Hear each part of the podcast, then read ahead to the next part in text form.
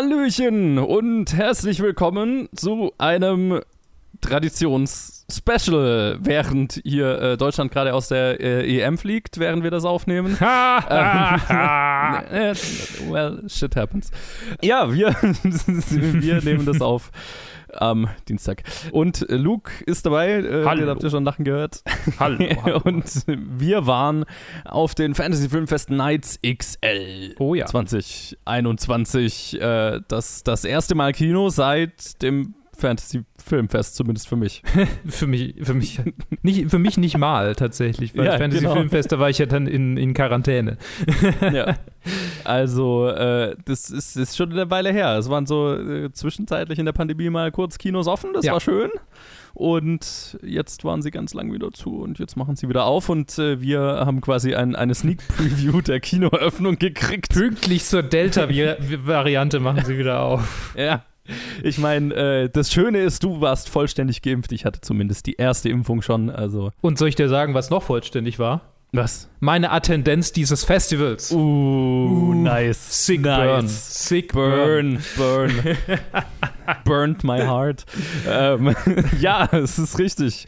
Das Festival wurde zweimal verschoben, glaube ich. Äh, ja, Einmal, zweimal? auf jeden Fall nicht so oft wie irgendwie jeder andere, jeder Kinofilm, der letztes Jahr hätte rauskommen sollen. Und die jetzt alle auf uns Oh einprassen. nein, da weint gerade ein Mädchen. Da weint gerade ein Mädchen, weil Deutschland rausfliegt. Ich dachte gerade noch, erwähne ich das jetzt, während, also wir haben beide das Spiel noch nebenher aufgenommen. beide komischerweise nicht die riesigsten Fußballfans. Du noch vielleicht ein bisschen mehr als ich. Aber ich habe die erste Halbzeit Ja. erst geguckt mit meinem Mitbewohner Ja. und dachte mir, jetzt, jetzt muss ich ja, das kann ich ja jetzt nicht einfach so. ja, ja, ich, ich fühle mich dann schon auch verpflichtet, jetzt das, den Schluss noch zu gucken. Ja, Genau, und dann äh, hat jetzt gerade ein kleines Mädel geheult und zwar das war sehr Das war- emotional. wie meine Seele aufgrund der Kinoschließungen. So. ähm, um, Heute haben wir echt. Spielen wir uns die Bälle zu hier. oh, das wird immer besser. Sehr gut, sehr gut. Ja, genau. Also es wurde zweimal verschoben oder so und äh, dadurch ist es bei mir jetzt mitten ins nächste äh, Projekt reingerutscht, weswegen ich nur am Wochenende Zeit habe und den letzten Film am Freitag, nachdem ich quasi nach einem langen Arbeitstag noch nachts von München nach fucking Stuttgart gefahren bin und es gerade so zu diesem einen letzten Film geschafft habe. Ja, es war, war bestimmt eine interessante Erfahrung, aber ich würde sagen, Ja, ich steig mal mit dem ersten ein, oder? Ja, genau. Mach, mach mich nochmal neidisch für die ersten zwei Filme, die du äh, am Donnerstag so gesehen hast. Naja, du wirst die ja demnächst auch angucken, nehme ich Ist an. richtig, ist richtig. Ähm, wir haben ja vor, die für die Reviews noch genauer zu besprechen, aber ich fange mal an mit Con The Conjuring, The Devil Made Me Do It. Der erste, der Einstiegsfilm, der, der, der Eröffnungsfilm des Festivals. da, äh, aber wenn ich kurz unterbrechen darf, ein krasser Get. So, also die ersten Ja. zwei Filme, die sie dieses Jahr für, für, also diese für diese Nights gekriegt haben, Ja, ja. sind schon mächtig. Durchaus, durchaus. Ähm, ich meine, diejenigen, die äh, mit dem Conjuring-Universum vertraut sind, wissen, es ist äh, eine Reihe über zwei real existierende Personen, Ed und Lorraine Warren, die so Geisterjäger sind, waren, waren. Ich weiß gar nicht, ob die überhaupt noch leben. Und deren. Ich glaube, ah, doch, ich glaube, sie lebt noch Ah, tatsächlich. okay. Äh, der- deren berühmteste Fälle äh, werden halt in dieser Filmreihe, ähm, in diesem Universum schon, äh, werden, werden fiktionalisiert, wiedergegeben, wo quasi das, was halt im echten Leben psychisch kranke Menschen in Verbindung mit manchmal irgendwelchen komischen Phänomenen sind, werden dann zu Dämonen und Geistern und Hexen. Und äh, hier haben wir es jetzt mit äh, einem Fall zu tun, bei dem, achso, genau, Regie hat Michael Chaves geführt, äh, bekannt von The Curse of La Lorna, Jumpscare Fast, ja. Massacre, so wie dieser Film auch. So viel können wir schon mal sagen. Mit Patrick Wilson und Vera Farmiga, die ähm, bisher, also schon, schon immer die Wa- Warrens gespielt haben. Außerdem Roari, O'Connor, Sarah Catherine Hook und so weiter und so fort. In den Reviews werden wir ja da ausführlicher drüber Ja. reden. Es geht um einen Fall, ähm, der Geschichte gemacht hat, äh, weil es der erste Fall in den USA war, bei dem ein äh, Mord zu einem Totschlag wurde, dadurch, dass der Täter auf Dämonenbesessenheit plädiert hat. Und ja, das ist äh, so, wie man sich das vorstellt äh, mhm. in diesem Film. Er hat viele effektive Jumpscares, er hat ähm, viele schöne Momente. Ähm, ich habe tatsächlich nur Conjuring 1 gesehen und er hat mich so kaputt gemacht, dass ich Conjuring 2 gar nicht angucken wollte. Aber wenn Conjuring ah. 2 ähnlich ungruselig war wie dieser, dann ja, kann ich mir den schon irgendwann mal anschauen, weil dieser war tatsächlich, er hatte seine Momente, ich war die ganze Zeit vor Spannung an meinen Kinosessel gefesselt, aber primär, weil ich Angst davor hatte, dass es ein Conjuring-Film ist. Und die, die Dinge an sich waren dann nicht ganz so schlimm wie im ersten Teil einfach, weil der ist, okay. der ist einfach, der ist brutal. Und, und äh, Ding, äh, der, der andere aus dem Universum, der, den ich auch so, der mich auch so abgefuckt hat, ähm, mit dem, mit dem schwarz-roten Monster, wie hieß der? Äh, äh, das ist aber nicht das Universum, du meinst Insidious, oder? Insidious, ist das nicht das Universum? Nee, ist auch James Wan, aber ist anderes, andere Filmreihe. Ah, aber die zwei kommen da, die zwei kommen da auch nicht vor, dann entsprechend? Äh, doch, die spielen, also äh, Mike, äh, die hier, äh, wie Wilson, nee, nicht Owen Patrick Wilson, Wilson spielt Patrick damit, ne? Wilson spielt mit, ja, genau. Das Deswegen ist es so verwirrend. Selber Regisseur, Hauptdarsteller, aber es ist nicht dasselbe, nein. Aber er ist nicht Ed Warren, okay, okay. Nein, genau. Äh, so ein Kack. Okay. Ja. Alles klar. Ja, also ich kann sagen, ähm, vielleicht liegt es daran, dass es nicht James Wan ist, äh, der die Regie geführt hat. Äh, vielleicht liegt es daran, dass es so langsam auch irgendwie ein bisschen ausgelutscht ist, dass sie vielleicht nicht die krassesten Ideen hatten, aber so die ganzen Jumpscare-Ideen, die ganzen Grusel-Ideen waren schon eher so bekannt und haben mich persönlich mhm. jetzt nicht so vom Hocker gerissen. Ja, war ein guter Film. Es ist tatsächlich ziemlich, was ich erwartet habe davon. Ich habe ihn ja, wie gesagt, noch nicht gesehen. Wir werden dann mhm. in den Reviews drüber reden. Mhm. Aber so die Kombination aus dem, was das Conjuring-Universum außerhalb der Conjuring-Filme geliefert hat, mit Ausnahmen. Ja. Die zwei Annabelle-Sequels. Aber ähm, ja, das ist natürlich, was ich erwartet habe.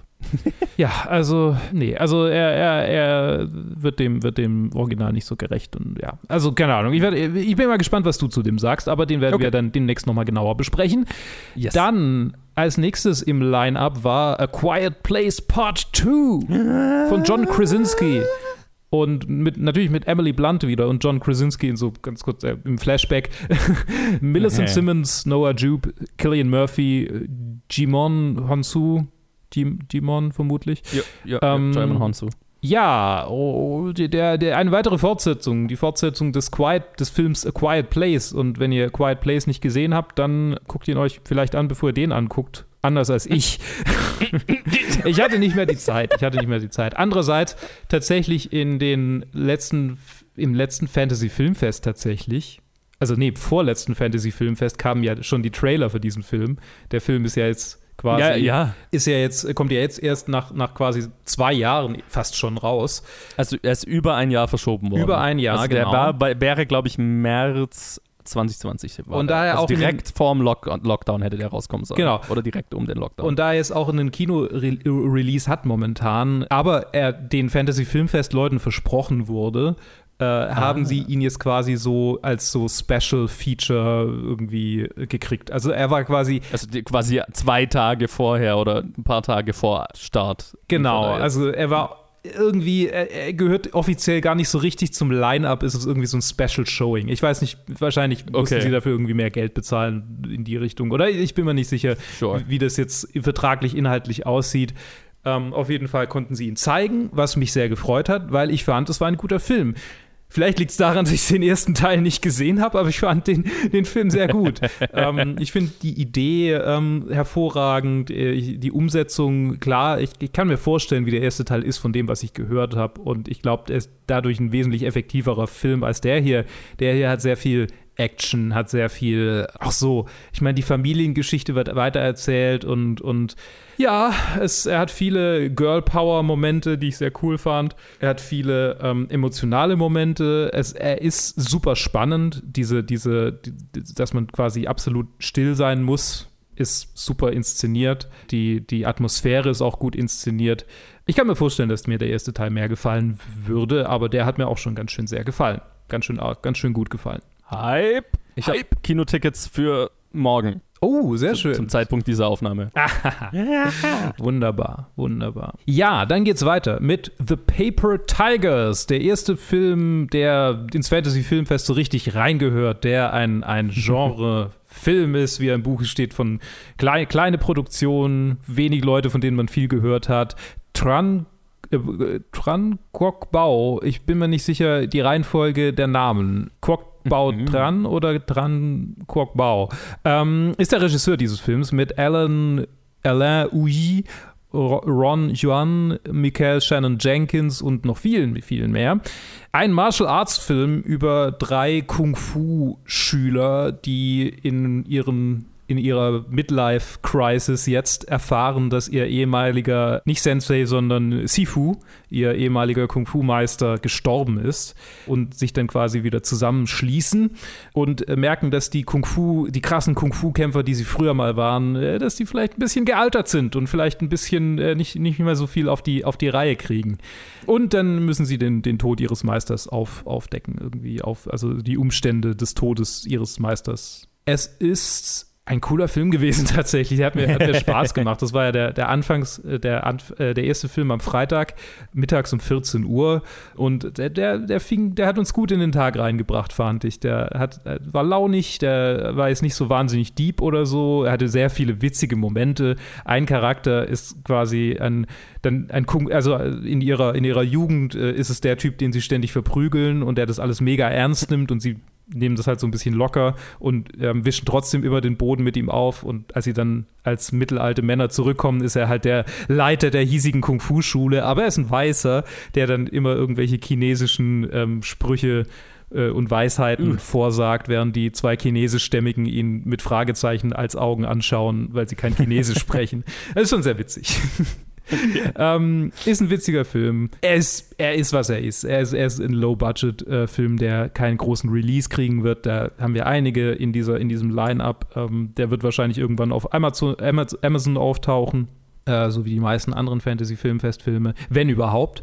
Aber falls ihr irgendwie die Möglichkeit habt, ihn anzuschauen und auf Martial Arts steht, ich finde, die Kämpfe sind hervorragend inszeniert und weitestgehend ohne Stuntman tatsächlich. Mhm. Ähm, von trotz, trotzdem noch ziemlich mittelalten Männern. Also finde ich, das haben sie echt gut umgesetzt. Ähm, cool. Und ja, ich meine, Genre-Liebhaber werden den Film mögen. Man merkt, es ist von, man merkt, es ist von einem Kung-Fu-Film Nerd für Kung-Fu-Film-Nerds gemacht. Ja, so, ja. Es ist, er hat wahnsinnig viele Anspielungen und ist, ist, ist, ist ein cooler kleiner Film. The Night war ein eher internationales äh, Entry, ein iranisch-US-amerikanischer Horrorfilm über ein iranisches Paar, das nach einer Grill, nach oder nach einem, nach einem gemeinsamen Essen mit Freunden ähm, mit dem Auto nach Hause fahren mit ihrem Kleinkind und dann in ein Hotel einchecken. Und in diesem Hotel spukt es. Mm. Kurush, Kurush, Kurush Ahari ist der Regisseur gewesen, Shahab äh, Hosseini und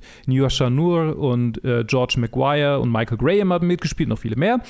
Und ich fand ihn sehr, sehr effektiv und sehr eindrücklich und viel, viel gruseliger als Conjuring tatsächlich. Nach diesem Film, nach diesem Film stand ich dann abends in der Dusche und dachte mir, ah, irgendwie, mh, hm, nicht nach Conjuring, aber nach dem hier schon. Weil er nicht mit irgendwelchen Dämonen spielt, sondern einfach mit effektiven Elementen, die man tatsächlich schon aus The Shining kennt. Also nicht umsonst habe ich in meiner Review The Shining ähm, so eine Anspielung auf The Shining reingeschrieben. Er, hat, er, er bedient sich sehr vieler Mittel, die äh, ebenfalls in einem Hotel logischerweise, die ähm, The Shining so gruselig machen. Und ähm, es ist auf jeden Fall über weite Strecken ein recht gruseliger Film. Er zieht sich allerdings ab einem gewissen Punkt. Ich glaube, ich habe ihn besser bewertet, eben weil ich dann so langsam in die Fantasy-Filmfest-Stimmung gekommen bin. Also er hat nämlich ein relativ schlechtes Durchschnittsrating. Äh, ähm, mhm. Ich habe ihn überdurchschnittlich hoch bewertet, aber ich, ich er hat mich irgendwie er hat mich gepackt und er, er hatte dann einen netten Twist an einer gewissen Stelle, wo dann so ein bisschen äh, gezeigt wird, worauf die Geister, worauf der Spuk eigentlich raus will. Also was da quasi so das Ding dahinter ist. Und das war ganz witzig. Okay. okay. Und ja, er, ist sehr, er fühlt sich sehr klaustrophobisch an. Er fühlt sich sehr, ja, er kann, er kann viel. Er könnte mehr, aber er kann schon viel.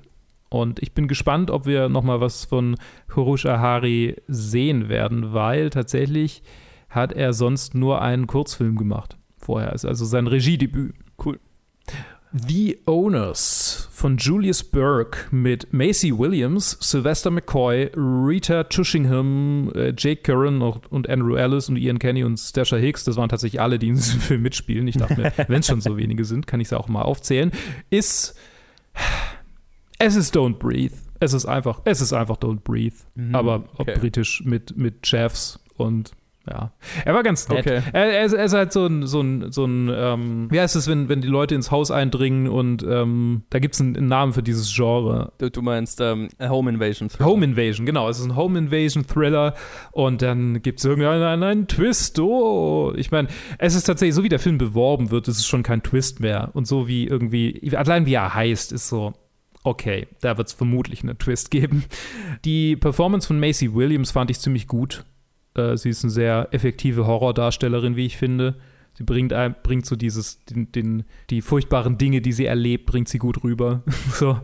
ähm, ja, dieses ganze, diese Teenage Boys irgendwo in, im britischen Niemandsland, die sich den ganzen Tag die Birne zukiffen und dann halt irgendwann beschließen, so, ja, jetzt brechen wir bei dem Arzt da drüben ein und klauen sein Safe und so. Das ist ein witziger Aufhänger und dann irgendwann wird so ein bisschen, ab dem Twist fand ich es dann einerseits interessant, weil ich so wissen wollte, was der Hintergrund ist, aber es hat sich auch irgendwann arbiträr angefühlt, weil sehr viele Charaktere sich sehr dumm verhalten und das Okay. über den über das Grad über den Grad hinaus, den ich als Horrorfilm-Fan erträglich finde. Okay. Also es ist so, er, er würde sich gern, ich glaube, das Problem, das ich damit habe, ist, er würde sich gern realistisch anfühlen, aber er fühlt sich sehr surreal an. Und das ist so ein komisches, so eine komische Mischung. So, er wäre gern, Right. er wäre gern The Strangers, aber dann ist er halt mehr so, so, so was, so was Traummäßiges ab einem gewissen Punkt und das ist komisch. Ja, okay. Kandisha ist der letzte Film, den ich allein geguckt habe, von Alexandre Boustillou und Julien Maury. Ähm, die haben vorher schon mal irgendwas bei den, bei den Shortfilms, glaube ich, beigesteuert. Mathilde Lamusset, Samarkand Saidi, äh, Suzy Bemba und Nassim Lies sind die wichtigen Darsteller. Alle anderen stehen auf Letterboxd gar nicht dran. Ich könnte noch nachschauen, aber das werde ich jetzt nicht tun. Es geht um drei Mädels, die äh, eine Clique sind, die Graffiti sprühen. Eine mit arabischer Abstammung, eine mit afrikanischer Abstammung, eine weiße. Diese drei äh, sind so durch dick und dünn und wohnen alle irgendwo in so Betonklötzen in Pariser Außenbezirken. Und als die, als die, die, die äh, Weiße im Bunde von ihrem Ex-Freund beinahe vergewaltigt wird, ähm, beschwört sie einen frauenrächenden, männertötenden Geist namens Aisha Kandisha, eine Marokka marokkanische Legende, die, also tatsächlich eine marokkanische Sagenfigur, die dann tatsächlich auftaucht und Männer tötet. Und zwar erstmal ihren beinahe Vergewaltiger, aber dann auch ganz viele Männer, die den Mädels eigentlich wichtig sind. Und das Ganze äh, lässt sich an wie ein klassischer Geisterfilm, wird aber tatsächlich sehr schnell einfach zu Final Destination. Und das war irgendwann ein bisschen dröge, so wie die Final Destination-Filme halt auch irgendwann ein bisschen dröge werden. Also, okay, ich, es ist so repetitiv wie, ja, oder so wie It Chapter 2. Das ist einfach so, okay, das ist jetzt die Struktur und jetzt müssen wir die jetzt halt noch fünfmal abarbeiten, weil wir wissen, dass der Geist jetzt sechs Männer töten will. Und äh, ist so. Das Finale ist dann wieder ganz nett. Ähm, die, die Konklusion des Films fand ich persönlich gut. Auch wenn sie es nicht unbedingt eine Message hatte. Aber war, war ein ganz guter Film. War ein ganz guter Film. Ich muss sogar mal gucken, ob die zwei. Die zwei haben noch einige andere Filme gemacht, tatsächlich. Inside und Leatherface und ABCs of Death 2 und so. Genau. Ah ja, okay. Also eher so Low-Profile-Sachen, aber ähm, könnte man schon kennen, wenn man so tief in der Horrorfilmszene drin ist, was ich persönlich nicht so sehr bin. Ja, aber ja, interessant, interessante Idee, aber ist nicht so richtig gut auserzählt, wie ich fand. Eher so im Mittelfeld. Okay. So, und jetzt kommen wir zum. Rausschmeißer. Der Rausschmeißer des Freitags. Bad Hair. Joe. Ja, Bad Hair, zu dem ich es gerade so geschafft habe. äh, unter der Regie von Justin Simeon, den ich nicht in der Horror-Ecke abgestempelt hatte, weil das ist der Typ, der äh, Dear White People gemacht hat. Ja. Sowohl den Indie-Darling-Film als auch die Netflix-Serie. Und er spielt mit Ellie Lorraine, Jay Farrower, Farrower, Lena Waith, äh, Kelly Rowland, Vanessa Williams, Laverne Cox, Shantae Adams, wen könnte, James Vanderbeek, genau, Usher ist dabei Ja. Und äh, viele, viele mehr, genau. Ah, nee, Nicole Bayer fand ich sehr witzig, ist kurz aufgetaucht. Äh, Ja. Da muss ich lachen. Ähm, sehr cool. Und es, äh, hand, es spielt Ende der 80er, Anfang der 90er, so um den Dreh, ah, äh, 89 spezifisch sogar. Und äh, handelt von einer jungen Frau, die ähm, eine Karriere bei nicht MTV, MTV anstrebt. Und es gibt dort einen Regimewechsel, wie es ja ganz gerne in so Medienunternehmen mal ist und mal der Fall ist. Und die neue Chefin rät ihr dazu, warum sie denn nichts mit ihren Haaren macht, äh, weil sie ist schwarz und es ist in der Mode der Zeit, äh, dass äh, schwarze Menschen nicht ihre, oder zum, vor allem Frauen, nicht ihre natürlichen Haare tragen, sondern, oder halt, also nicht, nicht mal Perücken, aber halt, ähm, weiß gar nicht, wie man das auf Deutsch nennt, Ähm, wenn die so eingeflochten das sind werden ja. Natürliche, ja, aber Weaves, äh, sagt man ja genau. im Film. Was ist das deutsche Wort für Weave? Whatever, ihr könnt euch vorstellen. Extensions, die am Kopf festge festge also die Yes. quasi unter den Haaren durchgeflochten werden, die, die quasi Ja. mit dem Haar verflochten werden. Also quasi das, das, das natürliche Haar weggebunden und glattes Haar Genau, wird, wird rein, am Kopf befestigt. genau. Äh, weil das halt äh, ein, ein, ein Beauty-Standard war und immer noch ist. So, Mhm. okay, natürliches schwarzes Haar ist irgendwie äh, böse und Ghetto und bla. Das ist auch der kulturelle Kommentar, den dieser Film machen will. So, so dieses äh, Problem. Und äh, sie äh, geht dann, kriegt dann dafür, äh, daraufhin einen Termin bei einer bekannten, äh, wie sagt man, Äh, Haarexpertin. Die macht ja nur sowas. Ist jetzt nicht Friseurin, aber. er ist schon irgendwie Friseurin. Ich schon irgendwie Friseur, egal. Also ein- eine Weave-Expertin, keine Ja. Ahnung, die dafür bekannt ist und äh, stellt sich raus. Also sie kriegt äh, eine, ein- eine solche, einen, einen, einen solchen Prozess, äh, durchläuft diesen Prozess und es stellt sich raus, diese Haare, die diese Frau Leuten auf den Kopf bastelt, Frauen auf den Kopf bastelt, sind alle haunted, uh, weil sie auch basierend auf einer äh, Sklavenlegende, wie sie dann erfährt, jetzt quasi Dämonenhaar aus Louisiana. Ich, erklär, ich erzähle jetzt nicht die ganze, die ganze Legende. Genau, der Preis quasi dafür ist, dass dieses Haar Blut möchte und anfängt, Leute töten zu wollen. Blut zu saugen. Ja. Ja, genau. es möchte gefüttert werden, so. Mhm. Ähm, und äh, ganz schön viele Leute in dieser, in dieser MTV, nicht MTV-Station haben diese Haare. Oh, äh, äh, ja. Genau. Äh, Luke, wie hat dir Bad Hair gefallen? Ich fand Bad Hair tatsächlich ziemlich ermüdend nach dem langen Tag, weil er lang nicht so richtig in die Gänge kommt. Ich glaube, wenn man ihn ausgeruht anguckt, dann ist er, ist er nochmal eine andere ähm, Kategorie. Aber ja, mich hat er eher nicht so vom Hocker gehauen. Das Finale war dann ganz, ganz cool, ganz witzig. Die Idee mit Haaren ist natürlich irgendwie seit so J-Horror wie The Grudge ähm, Mhm. schon bekannt. Und so das Potenzial, wie ich finde, hier auch nicht so wahnsinnig ausgeschöpft. Da könnte man schon noch mehr mit dem Haar machen.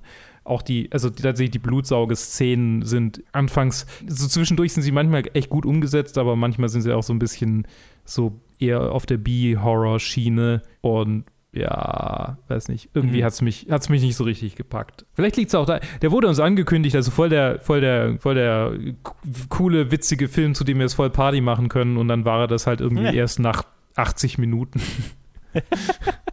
Ja, der geht tatsächlich, der geht 102 Minuten und ich finde, davon hätte man durchaus 10 Minuten la- weglassen können. Ja, bestimmt.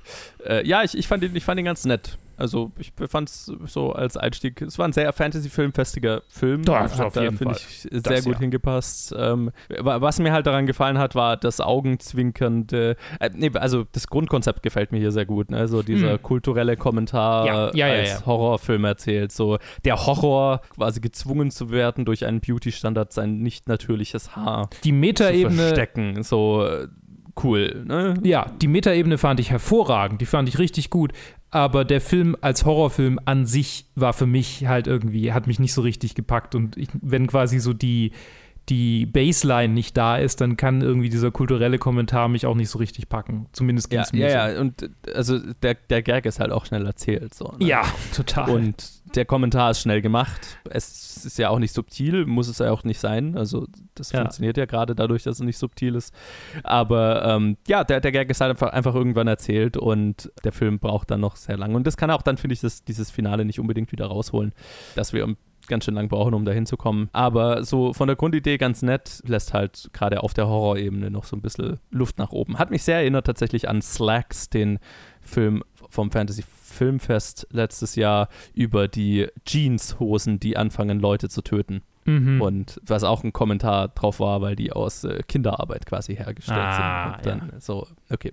Äh, die, die, die, verfluchte äh, Kinderarbeitsjeans, die sich dann an den Mitarbeitern eines teuren Hipster-Kleiderladens rächen, sozusagen. Anfangen die zu töten. Das ist eine coole, coole Idee. Ja, genau. Dasselbe in grün und ja, ich glaube, Slacks war noch ein bisschen mehr B-Movie, ein bisschen mehr Augenzwinkern, ein bisschen mehr. Mhm. Wir, wir haben Spaß mit der Prämisse und aber war okay. War ein, war ein netter Einstand. aber ich war auch sehr müde dann schon. Ja. Ich bin fucking drei Stunden Autofahrt hinter mir. Also. Aber ich würde sagen, mit, mit frischer Energie sind wir dann am nächsten Tag wieder reingegangen.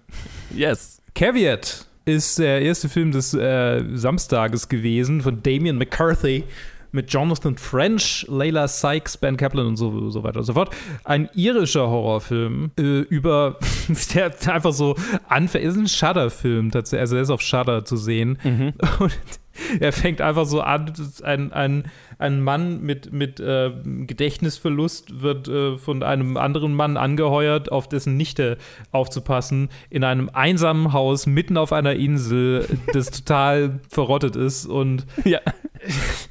und er lässt sich anketten. Ja, genau. Der, der wusste nichts. Äh, A, wusste er nichts davon, dass es auf einer Insel ist, ja. bevor er so gesagt hat.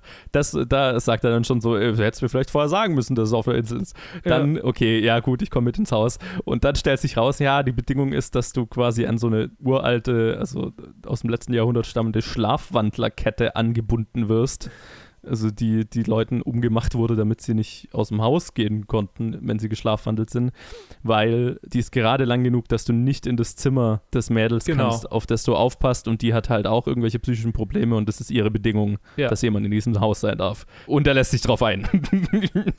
um mal Tony the Terror zu zitieren, die populärste Was? Review, eine der populärsten Reviews zu diesem Film. A guy takes an offer to babysit a disturbed woman in a creepy old house on a remote island, and he has to wear a chain tied to him that allows him ac access to the whole house except for her room, and he can't go outside. Who the fuck would even do that? this guy, apparently. ja, also er ist, er ist schon ganz schön creepy tatsächlich an vielen Momenten. Also er hat schon, mhm. er hat mich schon, er hat mich schon gekriegt, er hat mich schon gepackt manchmal. Er hatte natürlich wieder Jumpscares, aber er war effektiv. Und er hat immer wieder so diese Spannungsmomente, die richtig, die richtig tief unter die Haut gehen. Und das hat er gut gemacht. Fand war ich. Auch, war auch, ja, ja, hat er, hat er auch ganz guten Humor. So. Ja, durchaus. In, in, in Stellen. durchaus. Es, es, hat, es war ein bisschen dröge dann irgendwann, als es so zu so einem, so ein bisschen zu so einem Kampf wurde wenn du mhm. weißt, was ich meine. Also ich will jetzt mhm. nicht zu wahnsinnig drauf eingehen, auf, äh, drauf eingehen, um nicht vom Film zu viel vorwegzunehmen. Aber irgendwann wird es so, einem, so ein bisschen so eine Art Schlagabtausch und das war dann so ein bisschen arbiträr irgendwie hätte man auch mit einer Wiederholung weniger auskommen können, fand ich. Ja, ja, ging mir auch so. Also ich fand es äh, total solide Prämisse, auch also ein offensichtlich sehr kleiner Film. Ja, ja, das ist, das ist eine Familie, da hat eine ganze Familie einfach diesen Film gemacht. Ja, so, da genau, war, ich glaube, also, die, ich war in der Crew habe ich mehrfach den Nachnamen von Damien McCarthy gesehen. Ja, und auch so irgendwie der Produzent war auch gleichzeitig der, ähm, der erste äh, Regieassistent und so. Mm. Schon, und der Regisseur hat ihn auch selber geschnitten. Ähm, das das habe ich mir tatsächlich gedacht während dem Film. Ich wette, der Regisseur hat ihn selber geschnitten, weil da waren so ein paar Sachen drin, wo ich mir gedacht habe, okay, hätte ich, hätte ich nicht so gemacht. Ja. Ähm, was ja nichts heißen muss. Also ja. auch professionelle Editoren schneiden Filme manchmal, wo ich mir denke, äh, okay, das war eine Entscheidung. Aber es waren hier so, so, so Pacing-Sachen immer mal. Mhm. Ähm, gerade am Anfang des Films, wo ich mir gedacht habe, oh, lass doch die Atmosphäre ein bisschen mehr wirken. Und dann später war es sehr ausufernd erzählt, wo ich mir gedacht habe, okay, jetzt könnte man hier ein bisschen Fett trimmen. Und dann, ähm, ja, habe ich im Abspann extra drauf geachtet. Äh, ja, also äh, sehr kleine Produktion, dafür, äh, also vom Production Design und so weiter, sehr cool. Also offensichtlich konnten sie halt dieses Haus irgendwie mhm. für zwei Wochen übernehmen oder so, haben das halt super hergerichtet. Krasses Haus, ja, krasses Haus. Ähm, genau, cool gemacht. Äh, verliert sich so ein bisschen im dritten Akt dadurch, dass auch die Reveals nicht so, also worum es dann letztlich im Film geht, äh, who cares. Ähm, Haus war gruselig, gab ein paar sehr lustige Momente tatsächlich und äh, war, war ganz nett. Ich muss gerade mal gucken, wo dieses Haus, dieses Haus, das ist das Bantry House in Irland. Und es ist eigentlich ein viereinhalb Sterne Hotel. Ja, lol. Ah, okay, die Innenaufnahmen, die Innenaufnahmen sind in diesem Haus und die Außenaufnahmen sind woanders, glaube ich wenn ich das ah, richtig okay. sehe. Ich muss mir, ich gucke mir das mal noch genauer an, weil die Location, die sieht eigentlich ziemlich cool aus. Ja, total. Ja, Gut. aber hat Spaß gemacht trotzdem. Also und, und ja, wie schon gesagt, die Spannung, die Spannung. Voice of Silence war dann der nächste Film, einer der obligatorischen koreanischen Entries, auf die ich mich immer sehr freue, weil die so statistisch gesehen häufig sehr gut sind. so auch dieser übrigens. Äh, von Hong Ye-Young, wenn ich das einigermaßen richtig ausgesprochen habe, äh, mit, oh Jesus fucking Christ, ähm, Yo A-In, Yo Ye Myung, Moon Seung Er und viel mehr. Die anderen probiere ich gar nicht. und das äh, handelt von zwei Typen, die so ein, also die so für das organisierte Verbrechen so ein bisschen die Hiwis sind, ne, die äh, transportieren äh, oder beziehungsweise was sie hauptsächlich machen, sie richten quasi eine, eine Folter- und Verhörorte her. Ne, so mhm. mit, mit äh, Plastikplanen hängen äh, die zu folternde Personen an, an, an, an Seilen an die Decke und so und äh, sorgen dafür, dass alles schön hergerichtet ist. Dann kommt entsprechende Mafia, wer auch immer, foltert und tötet die Leute und dann entsorgen sie hinterher das, was übrig bleibt. Und so quasi der, der unterste, der Drecksjob in der Mafia-Hierarchie. Und das ist halt so ein, so ein bisschen älterer Typ und ein junger Typ, der nicht wirklich redet. Ist nicht so ganz klar, ist er, ist er stumm oder was genau ist seine Sache, aber er redet auf jeden Fall nicht. Tatsächlich haben wir zweimal in diesem Fantasy-Filmfest Charaktere gehabt, äh, die nicht viel geredet haben, aber von denen gesagt ja. wurde, dass sie nicht stumm sind, sondern dass sie einfach nur nicht viel reden. Yes. genau, die kriegen dann äh, von diesem, von einem Mafia-Typ, für den sie gearbeitet haben, den Auftrag, jemanden zu kidnappen, was eigentlich nicht so ihr Ding ist, aber na, Geld und so weiter, sie lassen sich dann doch drauf ein. Stellt sich raus, es ist ein kleines Mädchen und als sie die Kleine dann gekidnappt haben und quasi sein der, der, der ältere Typ drückt sie dann dem Jüngeren auf, weil der hat noch eine kleine Schwester, wie sich rausstellt, und, und wohnt halt mitten im Nirgendwo. Das ist so quasi das Argument, ja, du nimmst die, weil du wohnst ja mitten im Nirgendwo. Drückt die dem auf und dann wird der Mafia-Typ, der die in den Auftrag gekillt, gegeben hat, gekillt. Niemand in der Mafia so, das fand ich sehr lustig, weil es so ein bisschen Bürokratie ist. Ja. Niemand weiß so richtig, wer von wem war dieser Auftrag, wer ist jetzt letztendlich dafür zuständig. Also hängt dieser Typ halt mit diesem Mädchen jetzt an der Backe, kann die ja auch schlecht irgendwo abgeben, weil die wurde ja entführt, er ist jetzt offiziell der Kidnapper. Ähm, okay. Und ja, dann geht es so ein bisschen drum, wie also äh, A, storymäßig auf was sich das rausentwickelt, aber auch wie er und seine Schwester vor allem ja eine Freundschaft mit diesem Mädchen eingehen und auch wie dieses Mädchen mit ihnen sowas wie eine Freundschaft eingeht, auch wenn da immer sowas mitschwingt, weil blöd ist sie ja nicht, dass sie auch schon so ein bisschen drauf achtet, wie sie wieder entkommen kann und so weiter. Es ist äh, ganz interessant psychologisch. Luke, wie hat dir der Film gefallen? Hervorragend, ich fand ihn hervorragend. Das war einer meiner Lieblingsfilme in diesem Festival. Er war super süß und super witzig. und er hatte gleichzeitig wieder so Bone-Chilling-Momente, die das wieder ausgeglichen haben. Und so, er hat so, so eine perfekte Mischung irgendwie hingelegt. Ich meine, vielleicht liegt es tatsächlich auch an. Ich meine, Alive hat mir tatsächlich auch ziemlich gefallen. Vielleicht ist es einfach äh, Jo, jo äh, ihm, der, der mir einfach immer gefällt. Ach so, der Hauptdarsteller, oder? Das ist Ach, so. ah ja, das ist, der, das ist der Typ aus Alive. Ja, ich äh, hatte ihn ja. immer mit äh, Burning in Verbindung gebracht, aber natürlich in Alive war er auch. Ja, ja, ja. Mit, mit anderen Haaren. Guter, halt. guter Track Record auf jeden Fall. Mit blonden Haaren, ja. Ja, genau. Ja, nee, also er ist super cute, er ist super witzig, super traurig an Stellen, oder nicht traurig, aber halt tragisch. Und Zen hat mir gut gefallen auch. Nicht einer von diesen Filmen, die das ist irgendwie so, jetzt, das ist abschließend alles so, so geht es für alle aus, sondern ist es so ein bisschen offen gehalten und das hat mir mhm. sehr gefallen. Voll, vollumfängliche, aufrichtige Empfehlung. Dieser Film hat mir sehr viel Spaß gemacht und er hat yes. super reingepasst. So, der hat es super aufgelockert nach diesem eher schweren Einstieg in den Tag. Ne? ja, nee, absolut. Schließe ich mich voll an. Hat mir richtig, richtig gut gefallen. Ich finde, der ist sehr emotional, sehr intelligent an das Ganze rangegangen. Hat sich auch voll getraut, die schwereren Elemente dieser Geschichte ehrlich zu erzählen ne? und die Komplexität dieser Beziehung zu erzählen, die dieses Mädel mit ihrem Kidnapper und dessen Schwe kleiner Schwester, die im selben Alter ist, eingeht und die quasi die, die cute, das cute Annähern dieser Leute zu erzählen, ohne dabei die Fucked Upness der Gesamtsituation außer Acht zu lassen und dieses komplexe Gebilde auch sehr zufriedenstellend zu einem Abschluss zu bringen, ohne dass es sich irgendwie billig anfühlt, ohne Mhm. dass es vorhersehbar ist und so weiter. Also das ist schon, das ist schon eine ganz schöne Leistung und von einer Erstlingsregisseurin, wenn ich das richtig gesehen habe, ich glaube, sie hat einen Kurzfilm davor gemacht. Ja. Ähm, yes, genau. ja, hatten wir ja dann drüber gesprochen auch, ja. Ja, genau. Äh, Erstlingsregisseurin, super, super Leistung auch. Und er, er schaut, also ne, auch wie für koreanisches Kino üblich, schaut er auch einfach saugut aus. Also ähm, ich bin ein Fan, was, was aus Korea hier immer mal wieder rüberkommt und der ist da voll, voll mit dabei. Einer, den ich sehr, sehr gerne nochmal sehen würde. Mal schauen, ob, ob man den vielleicht irgendwann mal auf Blu-ray kaufen kann oder ob der auf irgendeinem Streamingdienst rauskommt. Würde mich sehr freuen. Ja, Violation kam danach. Nach einem Palette Cleanser ging es dann gleich weiter in die richtig, richtig üble Ecke mit einem Rape and Revenge Film von Dusty Man Manci Mancinelli und Madeleine Sims Fewer, die auch die Hauptrolle spielt. Außerdem Anna Maguire, Jesse Lavacombe und Obi Ali und noch ein paar andere.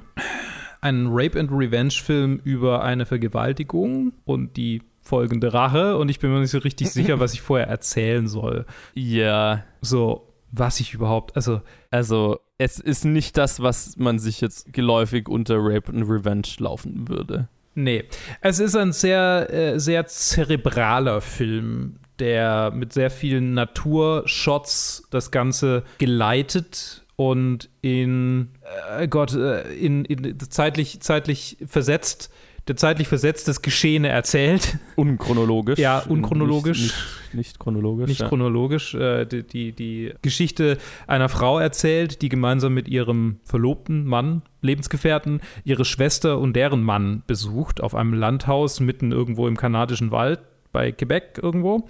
Äh, ein kanadischer Film auch. Und dort, ich meine, der Film heißt Violation, es ist ein Rape and Revenge Film. Dort wird sie vergewaltigt und rächt sich an Täter. Ja.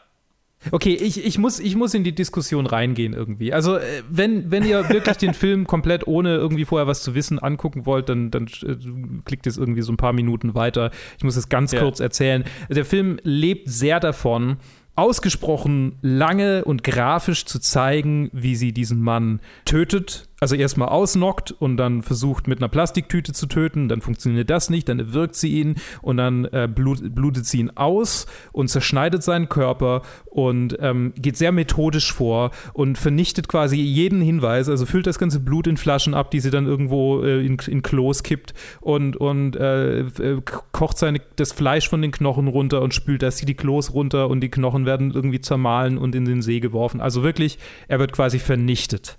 So, es bleibt nichts von ihm übrig. Und gleichzeitig hat er eine Metaebene, in der es darum geht, dass sie und ihre Schwester immer so ein, ein, ein, eine Art äh, Rivalität, äh, eine Rivalität äh, zwischen sich haben.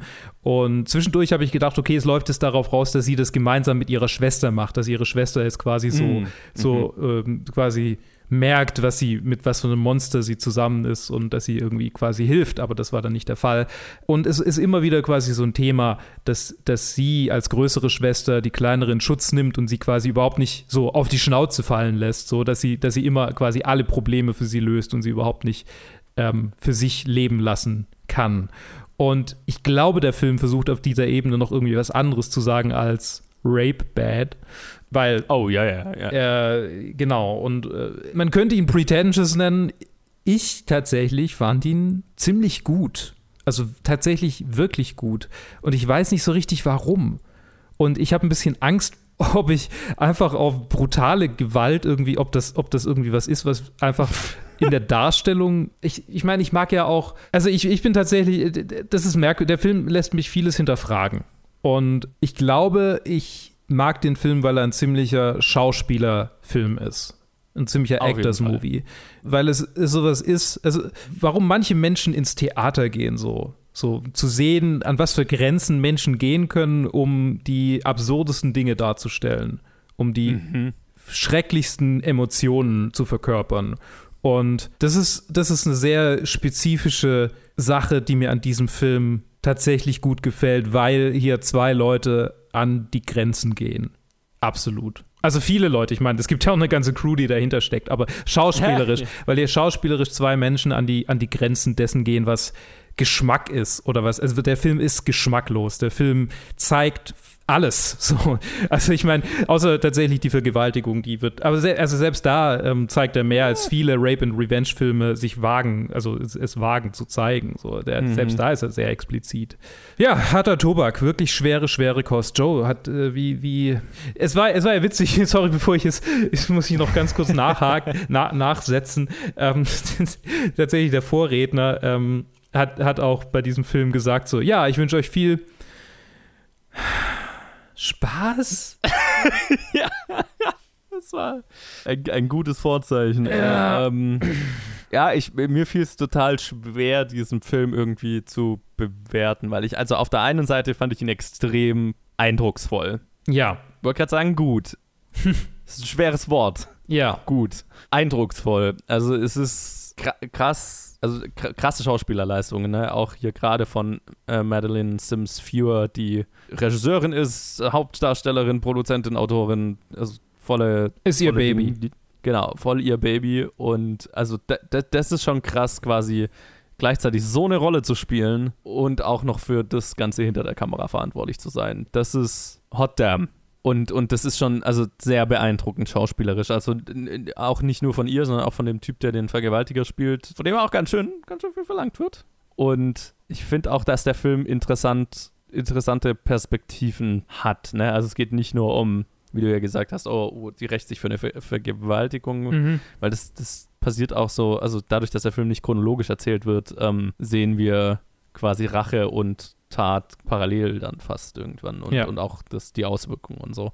Und es geht auch genauso wie es um die Tat selber und um, um ihre Rache da, äh, dafür geht, äh, geht es auch darum, wie andere Menschen oder was es mit ihr macht und mit ihrer Umgebung. Ne? Also ja. auch wie andere Menschen da darauf reagieren und so. Und das ist, glaube ich, mehr, wo der Film seine Aussage hat. Und dann natürlich, klar, in, in diesem, okay, der, der, der, der Typ, der ihr das angetan hat, wird literally ausgelöscht ja. Äh, das ist ja auch das, das, worauf der Film, also worauf dieser Teil des Films dann am Ende raus will. Ich habe mir dann währenddessen so gedacht, Hitchcock wäre von dem Film sehr fasziniert gewesen, weil er zeigt den perfekten Mord. So, ähm, das, ist ja, das ist ja fast eine, eine, methodische Anleitung darüber, wie du, wie du sehr methodisch ja. äh, jemanden. Herb, äh, Herb, guck dir diesen Film ja, an. genau. Herb, äh, ja. Herb also, würde einen Herzinfarkt kriegen. Ja, oh, da, aber hallo, weil das, das, das geht viel weiter als die ganzen Gedanken, die er sich immer gemacht hat. Herb, Herb würde sagen, okay, alles klar, ich suche mir ein anderes Hobby. Jesus Jesus Christ. Ja, ja, genau. Ich glaube, ich glaub, ach so, ja, Herb kennt ihr noch gar nicht. Kommt in einer der, in oh, der nächsten fuck. Episode, glaube ich. Kommt, kommt, kommt glaube ich, in der nächsten Hitchcock-Episode. Dann Oh. wisst ihr, wer Herb ist. Aber es war jetzt so ein Inside-Joke, den wir quasi seit Seit Monaten haben. Monaten haben. Aber weil wir ja ein halbes Jahr quasi im Voraus sind äh, mit den Aufnahmen, ja. Nächste, nächste Hitchcock-Episode wisst ihr, wer Herb ist. Ja, und also, genau, also auf dieser Ebene sehr eindrucksvoll. Dann gleichzeitig, also A, natürlich emotional mega erdrückend, also anstrengend einfach anzuschauen deswegen und halt auch von der Umsetzung, naja, du hast gesagt, pre pretentious ist ein sehr flacher Ausdruck Ja. dafür, aber es ist, es ist, es ist, es versucht ein, ein sehr, ein sehr artsy Herangehensweise an dieses Thema zu haben, ne? Viele Mhm. Naturshots, viele Shots von Spinnen, die Fliegen einfangen, von einem Wolf, der ein Kaninchen frisst, ne? Also okay, die Metaphorik in der Bildsprache ist jetzt nicht gerade subtil. So. ähm, ne? Aber wer ist denn der Wolf? Ja, ja, ja, genau. Uh, wer, wer ist der? Genau, das ist die Frage, die der Film dann am Ende stellt. Aber, und äh, das fand ich halt manchmal sehr anstrengend, aber gar nicht mal unbedingt auf eine schlechte Art und Weise. Also, ich, ich würde am Ende sagen, der Film ist sehr effektiv in dem, was er sein will. Ich werde ihn mir nie wieder anschauen Nee. können. Und ich, ich bin tatsächlich gewillt, mir Nightingale nochmal anzuschauen. Aber den würde ich Ja, nicht, noch eher. Den hier würde ich nicht Noch nochmal eher, angucken. ja. Ja, ich glaube, tatsächlich, ich würde mir Nightingale nochmal angucken. Ja, ich glaube, Ist einfach so ein guter auch, aber Film. muss ja auch in der Verfassung sein. Ähm, aber tatsächlich, was ich hier noch erwähnen muss, sehr beeindruckend, was die ähm, praktischen Effekte Oh angeht. boy, ja. Das, das Bein. Hey, Weil Das Bein. das fucking Bein. ey. Da habe ich zu dir rübergeguckt und ges- wir beide so, yo, Wie habt ihr das gemacht? Charlie Sheen hätte schon lange die Poli das FBI angerufen.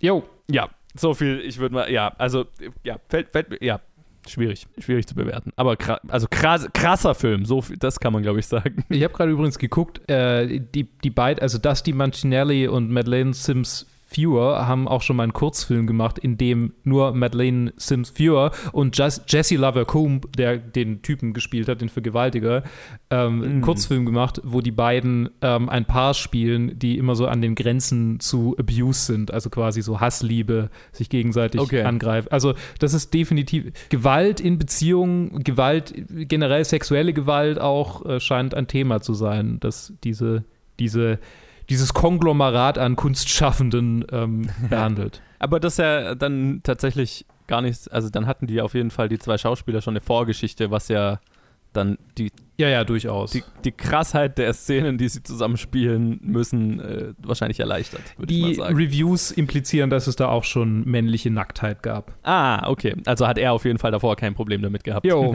weil ja genau, das das äh, übrigens auch, wenn ihr wenn ihr ein Problem damit habt, dass einfach jemand mit mit einer massiven Erektion.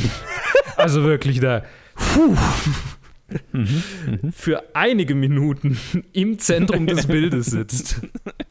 Weil der Penis pulsiert. Gas, also, Ga, Gas, Gaspar Noé äh, war sehr stolz. Ja, Gaspar Noé hat äh, literally eine Erektion.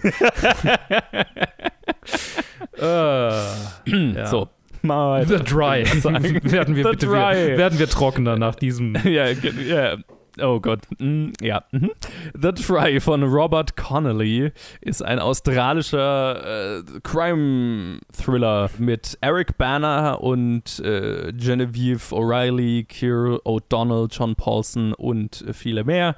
Und es handelt von einem Cop, gespielt von Eric Banner, der zurück in die Stadt seiner Jugend kehrt, ähm, nachdem sein ehemaliger, also sein bester Kumpel zu Jugendzeiten und dessen gesamte Familie ermordet wurden und die, also das offizielle Ermittlungsergebnis ist, dass dieser Typ quasi seine erste, seine ganze Familie erschossen hat und dann sich selbst hingerichtet hat. Und er kommt zurück in die Stadt für die Beerdigung und wird dann von der Familie seines Kumpels gefragt, ob er nicht noch ein bisschen bleiben will und sich den Fall anschauen will, weil sie nicht glauben können, dass ihr Junge das getan haben kann also seine eigene Familie hinrichten und dann sich selbst.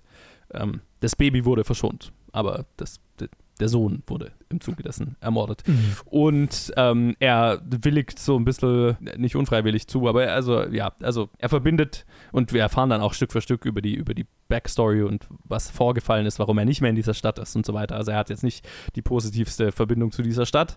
Und genau, also fängt dann an, diesen Fall wieder aufzudröseln äh, dröseln und gleichzeitig haben wir eben Flashbacks zu einem äh, Fall, als er ein Jugendlicher war und ein Mädchen, das Teil der Freundesgruppe dieser zwei Jungs und eben noch einem anderen Mädchen war, ertrunken ist und für das der, der Vater dieses Mädels ihn bis heute verantwortlich macht und genau, ist nicht ganz klar, was haben diese Fälle miteinander zu tun, haben sie was miteinander zu tun, das ist so, worum es hier geht. So alte, alte Wunden, die wieder aufgerissen werden und die düsteren Geheimnisse dieser kleinen Stadt. Sehr ein bisschen noirig stellenweise. Mhm. Das, das ist, worum sie geht. Und genau, ach, das spielt in äh, Victoria in Australien, also mitten in der Wüste, in sehr trockene Gegend, was ja auch gerade äh, aktuell das Problem ist, dass es da immer zu, wieder zu Bränden kommt, weil es so ausgetrocknet ist alles und so weiter. Das ist auch so ein bisschen der Backdrop für diesen Film. Ne? Die sind eh alle on edge, weil sie in dieser Gegend, also ist, ne, diese Gegend besteht aus Farmern, die alle ihre verrotteten Farmen haben, weil es keinen Regen gibt seit einem Jahr so. Mhm. Genau. Luke, wie hat er dir gefallen? Ich fand The Dry ganz schön trocken. Und den Joke hat bestimmt noch nie irgendjemand über dieses Niemals. Ja, keine Ahnung. Ich meine, ihr wisst ja mittlerweile, falls ihr regelmäßig unsere Fantasy-Filmfest-Specials anhört, dass, wie ich zu Thrillern stehe, wie ich zu Slow-Burn-Thrillern stehe. Wenn sie eine sehr gute Prämisse haben und sehr gut umgesetzt sind, dann kann ich sie mir anschauen und dann sind sie cool. Aber wenn sie eine Geschichte erzählen, die jeder mittelgute Tatort erzählt, aber das Ding ist halt, oh, Eric Banner spielt mit und wir sind in Australien. So, das sind so quasi die, die Unterschiede. Dann lässt er mich eher so kalt. Also tatsächlich, ich war recht, er, er war einfach, er war einfach langsam und lang und er hatte eine bis zu einem gewissen Grad auch interessante Geschichte, aber sie war halt so so ausgebreitet und so irgendwie, es gab so ein paar Sympathieträger für mich mit diesem ein bisschen trotteligen Polizisten, der dann auch so, so eine Charakterentwicklung ja. durchläuft und, und die Charaktere in dieser Stadt sind alle so einzigartig und australisch und machen es dann wieder interessant und witzig. Aber so die Grundgeschichte und gerade unser Protagonist sind irgendwie schon ziemlich so, okay. Denn ich habe zu viele namenlose, also nicht namenlose, aber zu viele charakterlose, zu viele, zu viele emotionslose Cops gesehen, die in ihre alte Stadt mhm. zurückkommen und oh, Trouble is afoot und ach, nee. Er hat zu viele, er hat zu viele Tropes bedient für meinen Geschmack. Mhm. Ja, ich, ich glaube, ich, ich, ich, ja, ich fand ihn definitiv besser. Ich fand ihn ganz nett. Also, äh, ich, ich meine, das ist so ein bisschen ein Genre, auf das ich schon stehe so äh, Mörder-Mystery-Kram. Äh, ich meine, ja, du hast recht, also es ist ein besserer Tatort im Prinzip, absolut. Aber halt wahrscheinlich noch ein bisschen besser geschrieben und ein cooleres Setting dafür. Was eben dann, ne, ja. hat, der, hat der übliche Tatort jetzt nicht zu bieten. Ähm, ein sehr cooler Cast of Characters, fand ich. Also einfach äh, diese, diese, na, dieses, dieses typische Setting von der Kleinstadt voller Geheimnisse und düsterer, düsterer Geheimnisse, bla. Ähm, das gefällt mir und ähm, das fand ich hier ganz gut eingefangen. So dieses von den kleinsten bis zu den prominentesten Charakteren, ne? von dem Typ, der, der dem dieses, diese Pension slash Bar gehört, wo er, wo er pennt, mit dem er so eine kleine Beziehung hat, weil er jeden Tag sagt, er bleibt noch eine Nacht und dann bleibt er halt immer noch eine Nacht und so. Und äh, ja, es war, war einfach eine ganz gute bunte Mischung aus äh, Charakteren. Mich, mir hat das Setting sehr gefallen. Ich fand auch den, den Mystery-Aspekt sehr spannend bis zum Ende. Ich fand, das Ende hat es dann ziemlich versemmelt tatsächlich, ja. weil wie beide Geschichten letztlich aufgelöst werden, vor allem die Geschichte des Fla der, der Vergangenheit, ne, dieser ertrunkenen Teenagerin, auf was das am Ende rausläuft, ist halt einfach nicht exploriert, sondern wird einem so kurz erzählt und dann ist es fertig und dabei ist das fast das, der, der letztlich der üblere Fall. Ja. Vom Reveal her. Ne? Also, total, total. Äh, wir, wir erfahren dann, was die beiden Fälle zusammen äh, gemeinsam haben oder auch nicht und was, was in beiden Fällen so dahinter steckt. Und das eine ist so ein bisschen, ja, der übliche Tatort-Reveal so. Mhm. Uh, es war Person XY, mit der wir schon zu tun hatten. Und äh, das andere ist mehr dann ein Kommentar auf was Gesellschaftlicheres und was Größeres und das wird einfach nicht angesprochen. es wird mhm. einfach so, okay, und das war das. Hey. Und wir explorieren das nicht, Film ist fertig, geht nach Hause. Und das fand ich sehr schade tatsächlich. Ja. Also das hat mich, das hat mich sehr gestört und das hat den, ja, hat, hat den Film dann so ein bisschen halt gegen die Wand gefahren am Ende. Aber bis dahin fand ich es cool. Ich fand auch Eric Banner in der Rolle cool, aber natürlich alle anderen Charaktere sind interessanter als er. Er ist auch, also es, trete ich irgendjemandem zu nahe, wenn ich sage, Eric Banner ist einfach kein sonderlich guter Schauspieler. Also Munich?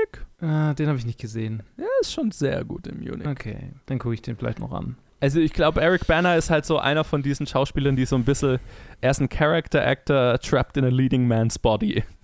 wie man es oh, ja. so schön sagt. Ja, ne? Also es ist auch so ein bisschen wie, wie Brad Pitt, nur Brad Pitt konnte das besser managen. Er hat ja auch, ähm, er hat ja auch gewonnen gegen ihn in Troja. Ja, ne, genau. Aber genau, Eric Banner ist halt ja, ein besserer Charakterdarsteller und ja. äh, nicht, nicht, nicht der Filmstar. So, und da war so ein bisschen gefangen drin. Aber ich, ich hatte Spaß. Net, netter, netter Murder Mystery. Für Leute, die es mögen, können da definitiv was rausziehen. Aber war jetzt nicht das Highlight des Festivals. Alright, Girl, äh, ich sage schon Girl on the Third Floor, äh, Jacobs Was? Wife von Travis Stevens, der Girl on the Third Floor gemacht hat, yes. den so. wir, den wir vor, den wir auch mal hier besprochen hatten, liefert wieder einen Horrorfilm ab und dieses Mal einen, einen Rausschmeißer, einen Vampirfilm mit Barbara Crampton, die ähm, Genre-Liebhaber kennen aus ganz, ganz, yes. ganz, ganz, ganz vielen Filmen. So viel. Wo, wo, war die überall, wo war die nicht dabei? Und ja. ähm, Larry Fessenden, der glaube ich auch schon einigermaßen bekannt ist, äh, zum Beispiel in The Dead Don't Die, fällt mir gerade ein. Hm, ja. War er doch dabei. Ähm, genau, und noch viele mehr. Und es ist ein, es ist ein ein schlocky Genre Vampir Festival, allerdings auch wieder erst ab der 60. Minute. Davor ist er ziemlich, ja, slow tatsächlich. Ähm, das ist so, so, die, die, die Rausschmeißer dieses Jahr haben das irgendwie beide gehabt. Den dritten würde ich gar nicht mal so richtig als Rausschmeißer werten. Aber so die zwei, die zwei, die so ein bisschen in die trashy, ähm, klassisch Horror-Trope-Richtung gehen, waren tatsächlich sehr langsam im Aufbau, beide, auch dieser jetzt wieder. Und ja, entsprechend, er hat mich ab einem gewissen Punkt, hat er mich schon gehabt. so ein bisschen. So hat er Spaß gemacht. Ich habe ein paar Mal lachen müssen. Ein paar Mal war es sehr witzig, aber er hat mich einfach nicht so, nicht so dauerhaft irgendwie am, am, am Schlafittchen gehabt, sondern war immer wieder stellenweise gut. Ja, ich, ich, es, es ist, glaube ich, relativ vergleichbar mit Bad Hair mhm. in dem Sinne, dass der Joke relativ schnell erzählt ist, theoretisch. Ja.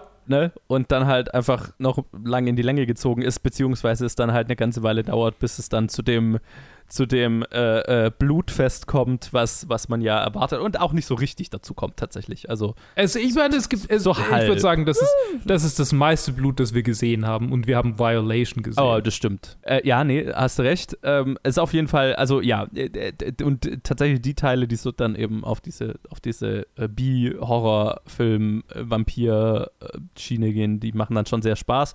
Ich fand auch Bar Barbara Crampton tatsächlich sehr gut in der Rolle und der Film hat sehr viele nette, augenzwinkernde Momente. Ich habe mehrmals laut gelacht und so dieses ganze, okay, sie ist die Frau, die Frau des Priesters und wie geht der, also ne, okay, wir machen uns über Priester, also über die, die Religiosität der Gegend und so weiter lustig. Das, das hat Spaß gemacht. Hatte ich, hatte ich meinen Spaß damit. Und gab es ein paar sehr nette, sehr nette Momente und auch so Creature Design fand ich hier, fand ich hier ganz cool. Aber ja, es, es, es war okay. so, so, so, ein, ein, schnell auserzählter Joke und ein bisschen zu lang und halt nicht, nicht die Party, die man sich beim Rausschmeißer dann erhofft, dass man da auf die Länge dann noch wach bleibt. das war es dann leider nicht. Ja. Aber, aber war, war, war okay, war okay. Wir haben schon schlechtere Rausschmeißer gesehen. Absolut. Oh Gott, ich erinnere mich, erinnerst du dich noch an diesen, an diesen ganz üblen, äh, oh, mit den, mit den Hexen, wo die dann alle irgendwie Fleisch gegessen haben. Ich glaube, marokkanisch yeah. war er oder so. Yeah, oh, der war. Da, den, Boah. Ja, der wäre anstrengend, aber äh, ich meine, es gab ja auch durchaus die sehr, sehr, also mindestens einen sehr schlechten Zombie-Film, den ich auf oh, fuck, also ja. so als Rausschmeißer schon gesehen habe. Ähm, und das, das war, also da ist Jacobs Wife meilenweit drüber. Also, auf jeden Fall. Der weiß schon, was er ist und der ist sehr gekonnt produziert, so, ne? Genre-Liebhaber werden ihn lieben. ja, also kann, kann, man auf jeden Fall Spaß damit haben. Ja. Bestimmt auch sowas, was dann auf Shutter landet. Auf jeden Fall. Äh, vielleicht, zu, vielleicht zu bekannt, äh, dass die den. Ah, egal. So, und dann äh, sind wir am letzten Tag angekommen mit oh, oh, dem oh. nächsten äh, koreanischen äh, Teil des Festivals mit Seobok von Lee Young-ju mit Gong Yo, Park Bo-gum Jo Woo-jin und viel mehr. Und es handelt, es ist ein, ein, ein Science-Fiction-Action-Film, äh, handelt von einem früheren Geheimagenten, irgendwas in diese Richtung hat er auf jeden Fall gemacht, der schwer krank ist und für ein Experiment angeheuert wird und im Zuge dessen erfährt, dass eine eine Organisation einen, einen menschlichen Klon hergestellt hat, und äh, durch Genmanipulation, äh, Magic Science Wubu, ähm, hat der, also A, kann er, altert er nicht wirklich oder ist er, ist er un, unsterblich? Also nicht unsterblich im Sinne, man kann ihn nicht töten, sondern er, seine Zellen heilen halt sehr schnell und bla.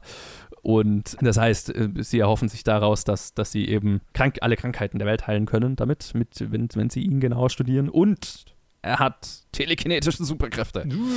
Dam, dam, da. Und natürlich ist die Regierung hinter ihm her und äh, alle möglichen sind hinter ihm her und er wird, also du, über kurz oder lang ist er dann quasi der einzige Beschützer dieses Jungen, dieses Teenagers mit äh, Superkräften.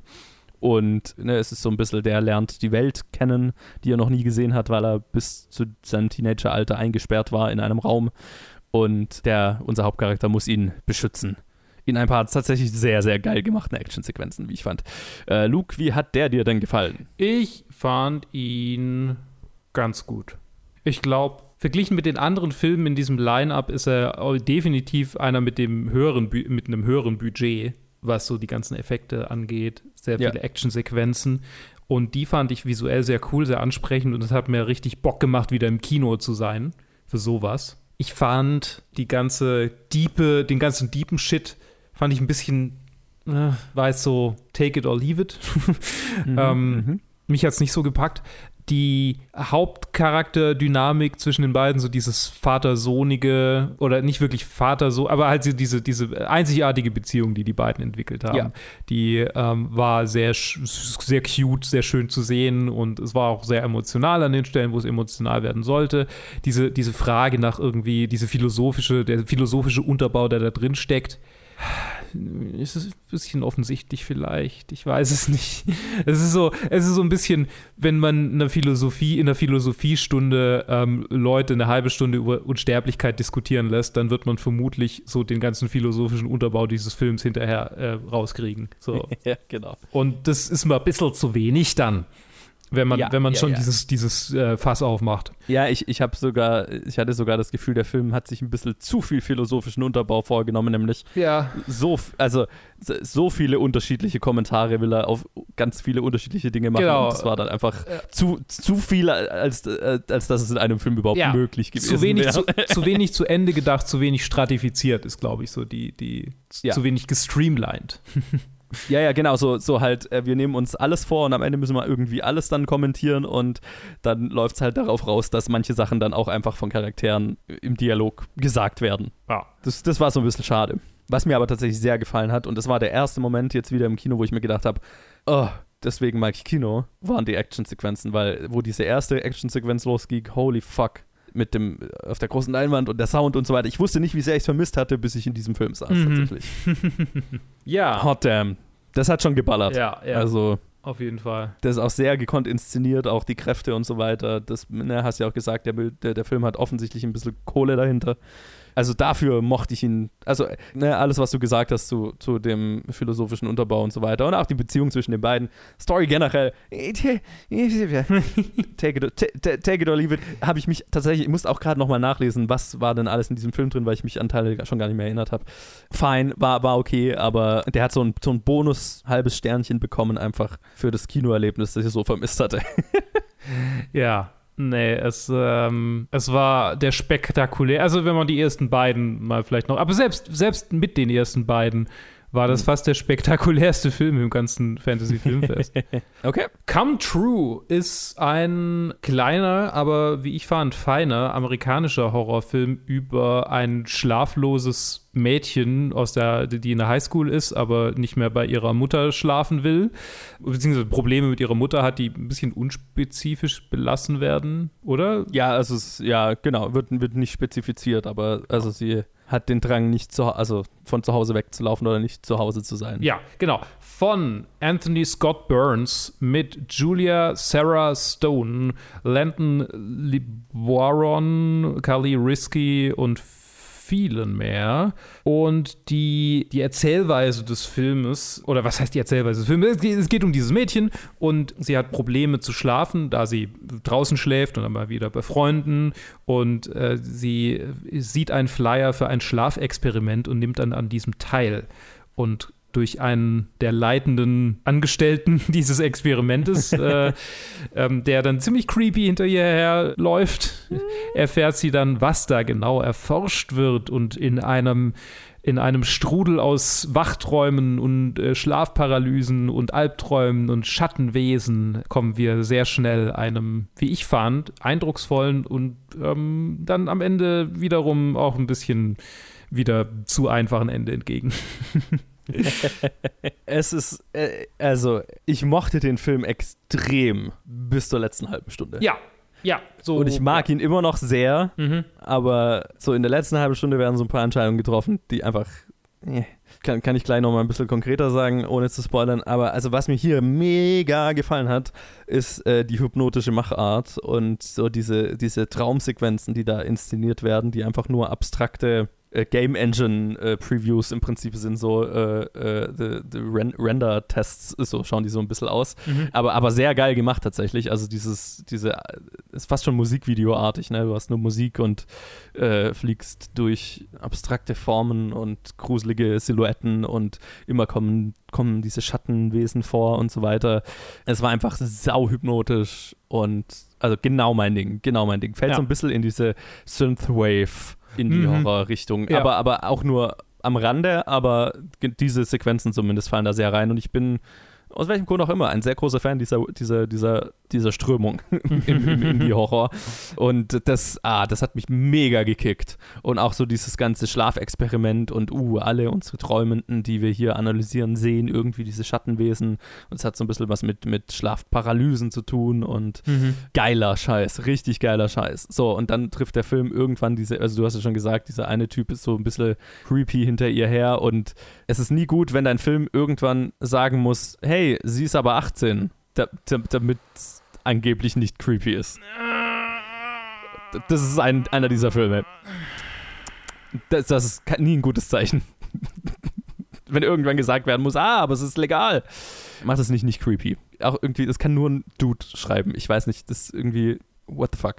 Sa saublöde, also völlig sinnlose Love Story da mit drin. Ah, ich weiß, ich weiß nicht, ich weiß nicht, ob ich, ob ich das hier so stehen lassen will. Nee, nee, also ich meine, es wird so behandelt. Ja. Ich würde nicht, es nicht so nennen, sagen wir es mal so. Saublöd. Völlig sinnlos, muss da nicht drin sein, inkonsequent, what the fuck, raus damit. So, und dann ist es offensichtlich ein Film, der sau viel coole Ideen hatte und keine Ahnung, wie er es zu Ende bringen soll, weil am Ende ist es einfach überschlagen sich so die, die, die Reveals und die Twists und so weiter und man hat so das Gefühl, okay, die hatten eine coole Ausgangslage, vor allem die hatten ein, eine, ein cooles Bild, ne? dieses Bild von diesen Schattenwesen in, in den Träumen und in den Schlafparalysen und dann keine Ahnung, was es, haben dann keine Idee gehabt, was es letztendlich sein soll, auf was es letztendlich rauslaufen soll und das Ende ist dann sehr, sehr, sehr, sehr dumm. Aber bis dahin mit Abstand dieser, ein sehr, sehr dumm, dieser zwei sehr, sehr dummen Entscheidungen. Äh, sehr magnetisch, mhm. sehr hypnotisch, war ich sehr gefesselt davon und bin umso wütender, dass, dass diese zwei so, so, so, so, so dummen Entscheidungen da drin sind ja. und so ein bisschen kaputt gemacht haben letztendlich. Aber ich mochte ihn sehr und er ist sehr weit oben bei mir aus, aus den ersten zwei Dritteln so. Oh ja, oh ja, bei mir ist er tatsächlich auch relativ weit oben. Ja, bin ich dran? Ich bin dran. Sun Nee, du bist yes. dran. Son. Son von. Ah, egal, nee, ich bin, ich bin dran. Son. Egal, ja, mach Ivan Kavanagh ist der Regisseur von Son. Äh, und ich glaube, der hat uns, ja, der hat uns auch eine süße kleine Message äh, dagelassen. War es nicht der, von dem gesagt wurde, dass er eigentlich ziemlich, ziemlich äh, shy ist, aber jetzt halt. Nee, das war der Caviar-Typ. Ach, das war der Caviar-Typ, genau, stimmt. Nee. Ja, er hat, er, er, hat wahnsinnig viel geredet über seinen Film. ja. Andy Matt, Matt ähm, bekannt aus Halloween 2018. Emile ja. Hirsch, äh, Luke David Blum und noch viele mehr spielen in diesem Film mit, in dem es um eine Mutter und ihren Sohn geht, alleinerziehende Mutter, die ihren Sohn alleine großzieht. Das war arbiträr. Mhm. ähm, und dann eines Abends eine gruselige und bedrohliche Situation hat, in der sie in das Zimmer ihres Sohnes geht, als sie dort von dort ein Geräusch hört und sieht, dass da ein Haufen Leute um ihren Sohn herumstehen. Und das Ganze stößt sie und ihren Sohn in einen Strudel aus Dämonen und Kulten und Geistern und Bösem und mit ganz vielen Polizisten und Blut. Viel Blut. Mal wieder. ja, ja, weil der Sohn so ein bisschen ein, auch ein, ein Gelüst nach. Genau, der Sohn entwickelt, entwickelt ein, eine Krankheit, die ihn äh, sehr plötzlich, sehr schnell ähm, dahin siechen lässt und äh, nachdem er ein wenig Blut gekostet hat, geht es ihm plötzlich wieder ganz gut. Hm. Es ist ein Film, der sehr mit, äh, mit, dieser, mit diesem Ding spielt, äh, wie wir es schon ein paar Mal hatten. Ähm, ist es Einbildung, ist es real? Und es mhm. baut sich so langsam im Verlauf des Filmes auf. So, anfangs ist mhm. es quasi so, wir nehmen alles für bare Münze und dann irgendwann gibt es so ein paar Informationen, ein paar Entscheidungen, Momente, die uns dann ähm, vor Augen führen, dass das, was wir sehen, vielleicht gar nicht mal so real ist. Genau. Oder vielleicht da doch, äh, wissen wir nicht. genau. Mhm. Und ähm, es ist ein cooler, cooler Film. Also er, er, ist schon so im Mittelfeld gewesen, aber er hatte nette, er hatte tolle Momente, fand ich. Ähm, man, spürt, man, man merkt sein, sein geringes Budget durchaus sein Mittel. Es ist, er ist gar nicht mal so, so, so klein. Also es ist ein mittelgroßes Budget tatsächlich, wenn ich, wenn ich mal so nachdenke, was wir noch so gesehen haben. Aber ähm, ja. ja. also er ist, er ist, er ist, er ist cool. Er ist ganz nett. Aber jetzt, wie fandst du ihn denn? Ich rede schon viel zu viel gerade. ne, ich, ich, fand ihn, ich fand ihn nett. Also ich fand die Grundprämisse sehr stark. Ich fand auch, also ich meine, so grundsätzlich hat man natürlich schon ein paar Mal gesehen. Also ne, wir hatten jetzt Haare, die plötzlich ein, ein, eine Lust nach Menschenfleisch und Blut kriegen. Wie gesagt, äh, letztes Fantasy-Filmfest waren Jeanshosen dabei. Hier ist es halt ein Kind, das Hunger auf, auf menschliches Fleisch entwickelt. Und das ist ja immer ganz effektiv. Das war ganz cool. Ich habe, also was mich hier am meisten eigentlich gestört hat, war so tatsächlich schauspielerische Leistung in Stellen oder keine Ahnung, ob das ein Schauspieler- oder ein Regieproblem ist, aber ich fand, es war, es, es war schwankend, mhm. auch von, von den Nebencharakteren und so. Und das hat mich manchmal so ein bisschen rausgehauen, tatsächlich. Ja. So aus der, aus der Realität des Films. Weil so die Grundprämisse von, die, also ist da ein Kult hinter denen her oder nicht und was es war, was es nicht war, hat mir, hat mir gut gefallen. Ich fand auch das Ende ganz nett, sehr typisch irgendwo, aber, aber ne, kann, ich, kann ich mit Spaß haben und auch der Rest. Aber so bleibt jetzt nicht so im Gedächtnis, einfach weil ich jetzt nicht fand, dass die Charaktere immer so ausgereift waren und so überzeugend waren, leider. Aber, mhm. aber war, war, war nett. Hat, hat, hat Spaß gemacht, so für zwischendurch. Ja, genau, für zwischendurch. Das ist, glaube ich, so die. ja. Ich, ich kann schon nicht mehr reden. Gott, äh, machen wir weiter mit Flashback, oder? Okay, dann machen wir weiter mit äh, Flashback, einer, einer, ein, ein, ein weiterer der, der kleineren Filme, die aber prominent besetzt sind. Äh, unter der Regie von Christopher McBride. Was hat der denn davor gemacht? Der hat hm, The Conspiracy. Keine Ahnung, was das ist. Mit Dylan O'Brien und Micah Monroe. Zwei doch relativ bekannte Schauspieler, äh, die ich beide sehr mag. Und es, es hm, Tja, was erzählt es denn? wie, oder beziehungsweise so, ich meine, es ist, geht weniger darum, was er erzählt, sondern wie er es erzählt, aber so im Kern geht es um halt einen, einen Typ, Frederick Fitzell, also der gerade einen neuen Job angefangen hat und damit aber vielleicht gar nicht so, so, so glücklich ist und er hat, äh, ist frisch verheiratet äh, und fängt dann an, Flashbacks äh, zu haben an, über ein, ein, ein, ein Mädchen, das er in der Schule kennengelernt hatte und mit dem er allerlei experimentelle Drogen oder bestimmt, also ganz bestimmt eine experimentelle Droge genommen hat. Und so dieses, diese Vergangenheit und Gegenwart beginnen, also es ist sehr unchronologisch erzählt in vielen Flashbacks und Forwards und so weiter und es beginnt sich gegenseitig zu beeinflussen. Es ist nicht so ganz klar, was ist die Realität. Es ist sehr bewusst verwirrend gehalten, ja. verwirrend erzählt am Anfang. Luke, dir hat er definitiv besser gefallen als mir. Ja, Drogen. also ich musste ein paar Mal an diesen einen Film denken, der so wahnsinnig unwirklich war im vorletzten Fantasy-Filmfest Kannst du dich noch erinnern, dieses, dieser Jazzfilm mit dem. Ah, ja, ja. Der so blau war. Ja. ich weiß noch, dass es Jazz vorkam und dass er blau war und dass der Hauptdarsteller aussah, als hätte man ihn gegerbt. der war, der war ein, ein, Lederstiefel in Person. Genau. Und dieser Film macht alles richtig, was der andere Film irgendwie meiner Ansicht nach falsch gemacht hat. okay. ähm, dieser Film bringt die, bringt das Unwirkliche, die, die, das Traumartige in einer Art und Weise auf den Bildschirm, dass ich nie so richtig weiß, was real ist und was nicht, was ein Traum ist, was ein Flashback ist, was eigentlich abgeht.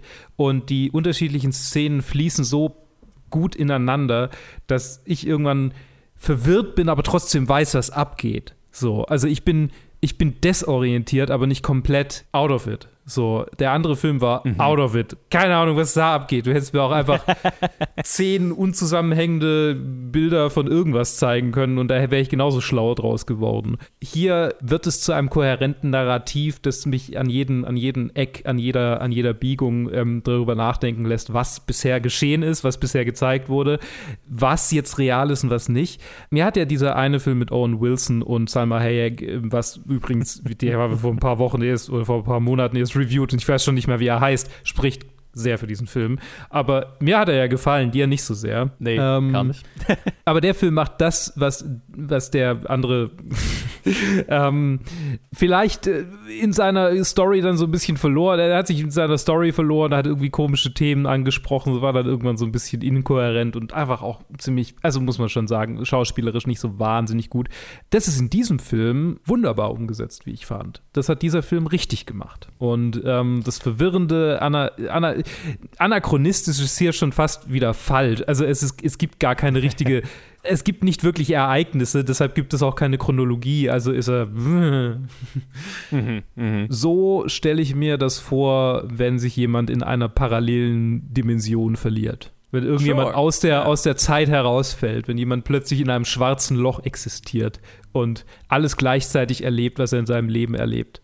So. Ja, ja, das beschreibt es ganz gut. Und ich fand's hervorragend. Ich, mir hat es sehr gefallen. Mir hat es wirklich sehr gefallen. Ja, ich, ich fand's okay. Es, ich hatte kurz Angst am Anfang des Films tatsächlich, oh, ist das nicht dasselbe wie dieser Owen Wilson-Film? Und das war es dann glücklicherweise nicht. Ja. Aber hier, ich habe mich hier bei dem am Ende so ein bisschen gefragt, okay, und wofür war das Ganze jetzt gut? ähm, und bin ich so wirklich, also ich, ich habe durchaus verstanden, auf was der Film so raus will. Er lässt einige Sachen so ein bisschen in der Luft hängen, die ich gerne mehr exploriert gehabt hätte. Ganz spezifisch eine Sache, die ich nicht spoilen will Mhm. also was drauf deutet, so irgendwie, es gibt einen Grund, warum wir Menschen normalerweise Zeit nur linear erleben, obwohl es nicht linear ist und irgendjemand versucht uns davon abzuhalten. So. Das wird mal so angerissen und nicht weiter exploriert. Und das fand ich sehr doof. Und ich meine, am Ende ist es, ist es ein Film, der halt so über, über Lebensentscheidungen philosophiert und wie beeinflusst eine Entscheidung den Rest deines Lebens, bla bla bla. Und das fand ich so, ja, das, das, ist, das ist ein nettes Thema und ein nettes, äh, nettes Ergebnis, auf was das am Ende rausläuft, aber fand ich, also dafür, dass es halt so, dass der, dass der Stil hier so bewusst nicht chronologisch ist und in diesen Flashback-Strukturen und bewusst verwirrend und so weiter gehalten ist, halt nicht. Das ist dasselbe wie bei Tenet, ne? So, dann muss Mhm. schon irgendwie das Ergebnis, auf was es am Ende rauslaufen, muss schon mir einen Grund, also muss schon einen guten Grund haben, dass der Stil so ist, wie er ist. Und das fand ich, gab es hier nicht so wirklich. Obwohl es schauspielerisch total stark war. Also ich bin auch ein großer, wie gesagt, großer Fan von Micah Monroe und Dylan O'Brien. Aber es, es war okay. Es war okay, so als nettes Gedankenexperiment. Aber so richtig vom Hocker gehauen hat er mich tatsächlich nicht. Dann kommen wir zum Schluss. Yes, der da war. Gaia von Jaco Bauer. Bauer, tatsächlich vermutlich, ähm, mit Monique Rockman, Karel Nell, Alex Van Dyke und Anthony Oseyemi, ist ein südafrikanischer Film über die Natur, die zurückschlägt. Hm. Ähm, er ist sehr von inspiriert von Last of Us in seiner, wie in seiner, in, was die Mm. Böse, was, was das Böse angeht. So, es ist so, also das kann man schon mal vorwegnehmen. Es geht darum, dass Menschen von parasitären Pilzen übernommen werden und sich in einen Pilz, in eine Pilz-Society einfügen. Ja. Joe, Joe bewegt den Kopf wild und ich weiß nicht so richtig, ob er entsetzt ist, dass ich ges gespoilert habe, um was es in diesem Film Nein, geht. nein, nein, oder Ich fand das Konzept fucking horrifying. ja, das Konzept ist tatsächlich eins, das ich in meiner aktuellen Pathfinder-Kampagne mit, mit Freunden einsetze als, als Mhm. Gegner. Die, die, tatsächlich kommen sie jetzt ziemlich analog. Also so. Nee, das kommt am Sonntag raus. Sie kämpfen morgen gegen die, also kann ich das jetzt sagen. Die, die werden morgen gegen, gegen die böse Pilzfrau kämpfen, die in einem Baum gefangen ist und quasi das alles so steuert. Das ganze Uh, Myzel. okay. Ja. genau, hier geht es um eine Park-Rangerin, die mitten irgendwo im südafrikanischen Busch so, so äh, mit ihrem Kollegen zusammen Lichtschranken mit wie, Kameras überprüfen soll und quasi austauschen, also Kameras, die, ja. die Speicherkarten und Batterien irgendwie austauschen soll und quasi halt das Wildlife zu monitoren. Und dort wird sie, geht sie alleine in den Wald rein und wird dort angegriffen, mehr oder weniger. Also Moment, verirrt sich Ich weiß gar nicht mehr, wie sie bei denen landet. Sie landet auf jeden Fall bei einem, bei einem Einsiedler und seinem, seinem Sohn, die Ja. Äh, genau ihr sagen, was in diesem Wald abgeht und ihr das zeigen. Und der Sohn ist stumm, wobei er dann irgendwann doch reden kann. Äh, und sie bringt ihm Sprache bei und äh, ja, will ihn dann aus dieser, aus dieser ganzen Situation rausholen. So, das ist so, glaube ich, die Prämisse ganz gut erzählt. Ja. Wie, wie, wie kommt sie nochmal zu denen? Ich weiß es gerade gar nicht mehr. Naja, also äh, sie, sie verliert, ihr, also ihre Drohne stürzt im Wald ab. Ja. Oder beziehungsweise wird äh, von, von eben diesen, diesen Einsiedlern Ah, die abgefangen. Ja, ja, genau, ich weiß wieder. Okay, ich weiß wieder. Genau, dann äh, verirrt sie sich im Wald, äh, gerät in eine Falle dieser Einsiedler, landet bei denen in der Hütte und, und so weiter. Und dann wird's Nacht und ihr Partner findet sie nicht mehr und nachts lau lauern diese Pilzmonster im Wald und dann kann sie nicht mehr, kann sie nicht mehr weg. Genau. Wie hat er dir denn gefallen? Ich fand ihn, ich fand ihn gut. Fand ihn ganz gut. Ich fand ihn auch, ich fand, ich fand ihn sehr gut. Naja. Ähm, also hat, mir- hat mir richtig gut gefallen. Ein furchtbar gruseliges Konzept, wie ich finde.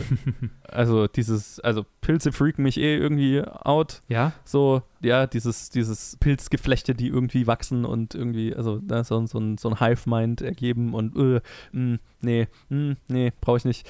Und der, der Body-Horror-Aspekt hier ist sehr stark, ne? Also sie, da irgendwelche, es geht dann darum, irgendwelche, die, die, diese, dieses Pilz, das zentrale Pilzgeflecht sondert Sporen aus, die sich dann einnisten, auch in Leuten und dann fangen denen an, pilzartige Gewächse auf den Armen und Beinen zu wachsen. Und ja, wenn man, wenn das lang genug passiert, dann irgendwann werden sie übernommen von diesem Pilzgewächsen in sich und werden diese Monster, die da nachts rumlaufen und Teil des Pilz-Hive-Minds sind. Und das ist äh, fuck, fucking gruselig. Auch äh, von den Effekten her saugeil gemacht. Hat mich so ein bisschen arg äh, sehr an Annihilation tatsächlich erinnert. So von manchen, manchen Bildern, die man hier zu sehen kriegt. Mhm. Äh, ein Film, den ich großartig finde, ja. Und also das, das hat mir schon sehr zugesagt. Und ja, Mai, da ist natürlich dann so ein bisschen ähm, ökologische, ökologisches Messaging drin, was ja auch ganz nett ist. Aber vor allem dieser, dieser Horroraspekt fand ich, äh, fand ich sehr effektiv und ja, Grundgeschichte fand ich auch stark. Also dieser Survival-Aspekt und die Einsiedler und also ne, die ganze Geschichte, die sie mit denen hat, war cool, aber ähm, was mich eben am meisten beeindruckt hat, waren, war dieser ganze, der Horroraspekt und die Effekte und ähm, was es mit mir gemacht hat. Äh, hat mich ziemlich, ziemlich äh, gegruselt. Okay. Ja, ich weiß nicht, ich habe mich zu sehr mit diesem Konzept beschäftigt, als dass mich noch, das noch hätte gruseln können. Ich Okay. glaube, das ist wirklich so ein, ja. Es war, es war cool. Es war cool.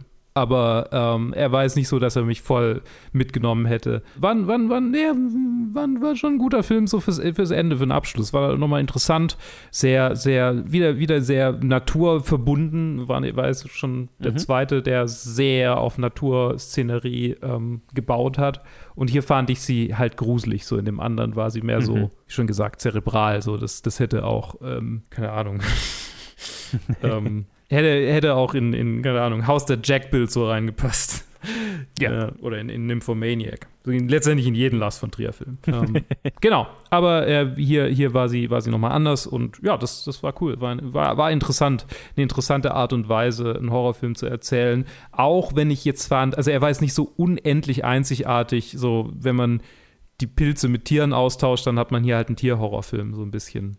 Ne? Und die, der Wahnsinn der Menschen, die damit konfrontiert werden, könnte auch einfach so in Jaws. Also ja, gut, das ist vielleicht ein bisschen kurz gegriffen zu Jaws, aber Sure. ich ja, meine, die ja. Parallelen sind da und dann ist er nicht so unendlich innovativ, dass es Genre neu erfindet, aber er ist innovativ, weil er halt äh, inno innovative Feinde, Horror, Horrorträger Mhm. aufbaut. So. Ja, ich habe eine Liste gemacht. Wie sieht es bei dir denn aus? Uh, ich auch. Ich auch. Mensch, sollen wir, sollen wir sie komplett durchgehen oder soll ich sie einfach, soll ich sie einfach kurz vorlesen? Willst du sie vorlesen, deine und dann ich meine? Ja, können wir machen. Ich, ich fange doch, äh, äh, genau, fange fang, fang, fang ich von unten an. Mein, mein letzter Platz ist Flashback. Also tatsächlich ist jetzt, also letzter Platz ist hier stark gesagt. Ich fand ja alle, alle, alle war keiner dabei, den ich furchtbar fand. Mhm. Ne? Also letzter Platz, Flashback ist immer noch drei Sterne wert. Genau, Flashback äh, auf dem letzten Platz, dann Caveat, dann Sun, äh, dann Bad Hair, Jacob's Wife, The Dry und dann auf Platz 5 Violation, Platz 4 Seobok, Platz 3 Come True, Platz 2 Gaia und Platz 1 Voice of Silence. Okay, interessant. Ich habe Mhm. Jacob's Wife auf dem letzten Platz, dann The Dry. Also tatsächlich bei mir, ich würde sagen, die letzten drei Plätze fand ich eher so mediocre, aber nicht schlecht, schlecht. Äh, und dann wird's, wird's gut. so. Ähm, aber mir hat dieses Fantasy-Filmfest so im Schnitt tatsächlich ein bisschen schlechter gefallen als irgendwie die letzten. Ich weiß nicht, ob es an der Kinomüdigkeit liegt, aber es war so ein bisschen durchwachsen, fand ich. Ne, ich fand, es, waren, es war viel Mittelfeld dabei und halt wenig Richtig gut. Äh, ja. wenig Ausreißer in beide Richtungen. Ja, ja, so, genau. ne? keine, keine furchtbaren Filme, aber auch keine groß. Also ein, ein wirklich richtig guter, also Voice Voice of Silence ist ein guter, deutlicher Platz 1 und dann wird es halt äh, sehr gut bis gut. So. Okay, Jacob's Wife. So, nochmal. Jacob's Wife auf dem letzten Platz äh, mit zwei Sternen. Dann The Dry, dann Bad Hair, Caveat, Seobok auf äh, dem, oh Gott, ich kann schon gar nicht mehr mitzählen. Dann kam Kandisha, danach The Night, dann Sun, dann The Paper Tigers, danach The Owners, gefolgt von The Conjuring, The Devil Made Me Do It. Danach Gaia, tatsächlich über Conjuring. Dann Flashback. Danach A Quiet Place Part 2 auf Platz 4. Come True auf Platz 3. Auf Platz 2 Voice of Silence. Und auf Platz 1 Violation. Ja. I mean, they got me. They got ja, me. ja, nein, nein, also wenn ich es jetzt nach Effektivität sortieren würde, würde ich wahrscheinlich Violation auch auf, müsste ich ihn fast auf Platz 1 setzen, aber es ist halt einfach, äh, Mhm. mit den anderen hatte ich halt tatsächlich Spaß.